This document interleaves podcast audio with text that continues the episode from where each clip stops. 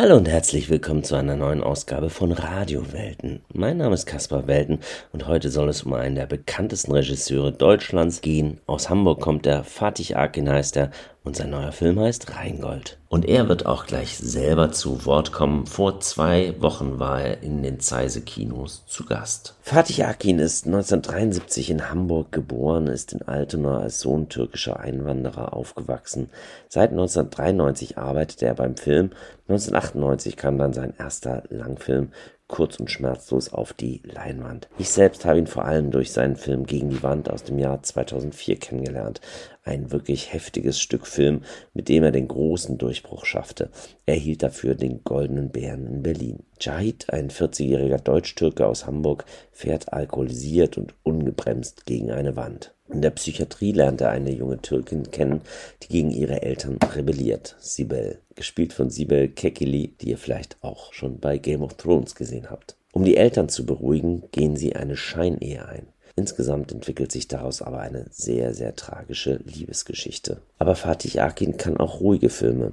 Weiter ging es mit einem wunderbaren Film auf der anderen Seite, der übrigens schon mal Abiturthema hier in Hamburg war. Hier werden die Fragen Identität und Heimat, Deutschland oder die Türkei wunderbar behandelt. Es folgten noch viele weitere Filme, wie etwa Aus dem Nichts mit Diane Krüger. Was immer in einem guten Akin-Film gehört, Musik.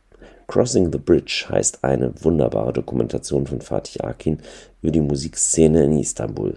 Neben der großartigen Sezen Aksu, den rockigen Duman, ist auch dieser unfassbare Rapper zu hören, Sheza.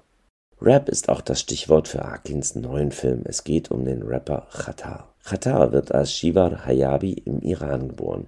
Seine Eltern sind Kurden und flüchten mit ihm Mitte der 1980er Jahre über den Irak nach Deutschland.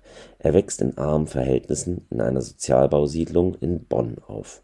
Um an Geld und Ruhm zu kommen, driftet Giva in die Kleinkriminalität ab. Er macht Geschäfte mit Drogen. Ein Deal mit der Mafia platzt. Da er große Schulden bei der Mafia hat, plant er einen Goldraub. Der Coup gelingt, er wird aber festgenommen und verurteilt.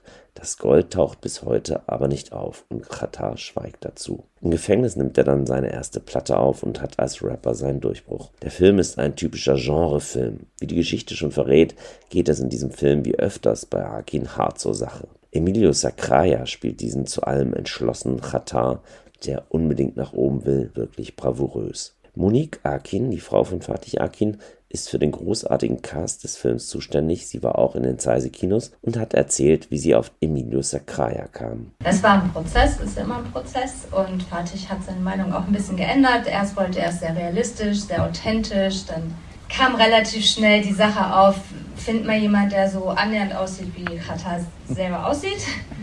Also jedenfalls ein Schauspieler ist nicht so einfach und irgendwann kam die Überlegung, naja, es ist ein Film, machen wir es doch einfach ein bisschen glamouröser. Und dann habe ich angefangen, in, dem, in der Altersstufe nach potenziellen Schauspielern zu suchen, die so von der ähm, Ausstrahlung, Herkunft passen könnten. Und da bin ich ziemlich schnell über, auf Emilio gekommen, weil Emilio wahnsinnig ähm, viel mitbringt, der ist wahnsinnig talentiert, der kann Klavier spielen, der kann singen, er kann auch rappen und, äh, kann er sich hauen. Hauen kann er sich auch und trainieren kann der wie verrückt und ähm, ist super sportlich. Und dann habe ich fünf vorgeschlagen. Ich glaube, ich habe eine Liste gemacht mit fünf Namen und war ziemlich schnell bei Emio. Und dann haben wir auch tatsächlich nur Emio gecastet, sonst niemand anderen. Ja, wenn man so einen Film dreht, der auf einer wahren Geschichte basiert und die ganzen Figuren drumherum, also Einblick in den Produktionsprozess haben, muss das doch eigentlich ziemlich schwer sein für den Regisseur. Fatih Akin verriet, dass Chata ihn eigentlich ziemlich in Ruhe hat arbeiten lassen. Aber wie sah es mit seiner Familie und den Freunden aus? Also die Freunde von ihm und die Eltern und die Schwester und eigentlich alle um ihn herum waren, das war schwieriger, die zu befriedigen. Das war schwieriger, deren Vertrauen zu gewinnen, sagen wir mal so weil alle sagen, hey, das war aber so und das war so und er hat das gar nicht gemacht und ich habe das gemacht und nein, nein, nein und was und du musst dann halt, du willst einerseits einen Film machen, der funktioniert für die Regeln des Films und dann musst du aber gleichzeitig auch so 15 Leute irgendwie zufriedenstellen. Das war so ein bisschen wie bei der UNO oder so. Und wie, wie wie arbeitest du als Generalsekretär? Laber die Leute so zu, bis die keinen Bock mehr haben. Dann sagen sie, mach doch. Der Titel des Filmes Rheingold ist natürlich nicht von Fatih Akin, sondern er stammt aus einer Oper von Richard Wagner. Das Rheingold aus dem Zyklus Der Ring der Nibelungen. Wie kam Akin auf Wagner überhaupt? Nee, die Autobiografie heißt Alles oder Nix. Und ich hatte ja kurz davor einen Film gemacht, der heißt Aus dem Nichts.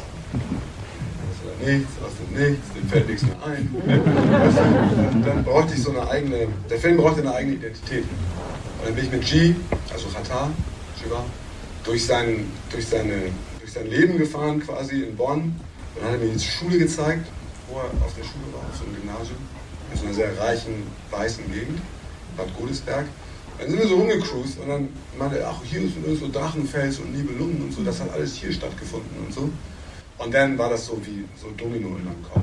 In einer Szene ist dann auch das Gold im Rhein zu sehen.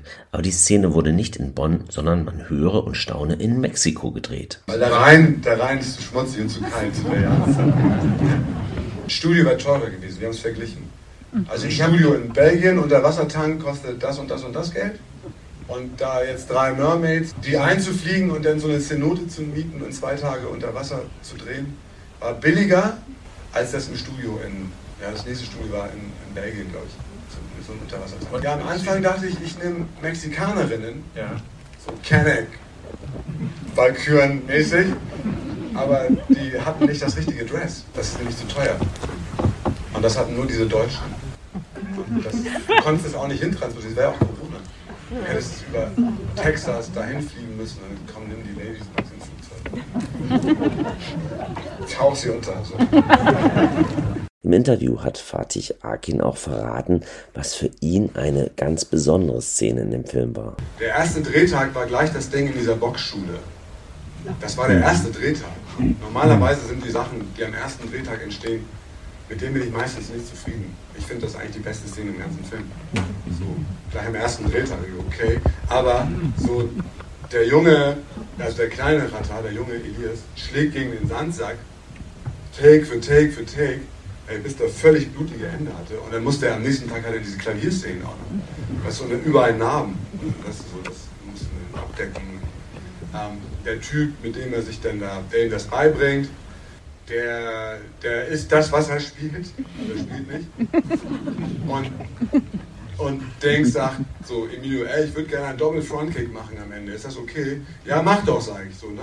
Er macht diesen Double Frontkick. Wir proben das hundertmal, alles funktioniert. So, und im Dreh springt er hoch und das Timing stimmt nicht. Einer von den beiden kommt einen Schritt zu früh und er kickt ihm so eine Zahnspitze aus. Ey, hau, hau mal so einem Typen eine Zahnspitze. Du brauchst einen Bunker. Oh Gott, der wird uns jetzt alle totschlagen. Am ersten Drehtag. Werden wir alle so totgeprügelt. So- Und so ging das jeden Tag weiter. Ja, Rheingold ist wirklich ein spannender, aber auch sehr harter Film, erst, erst ab 16. Am Ende des Interviews hat Fatih Akin eine wirklich wunderbare Liebeserklärung ans Kino abgegeben. Er erklärt uns, was das Besondere am Film ist und wieso die Serien nicht ans Kino herankommen. Deswegen ist das wichtig, dass der Film erfolgreich ist, dass die Leute, die, die Kino machen wollen, eben nicht verzagen. Also es gibt Stream und das wird ganz anders erzählt. Es ist eine ganz andere Sportart. Es ist eine ganz andere Weise auch zu konsumieren. Es ist, man ist zu Hause mit der Pizza und die, Kinder sind im Bett und dann guckt man eine Serie und noch einen schläft ein und, oder beim Wäschetrocknen. Und, und hier gibt es nur die Menschen und den Film.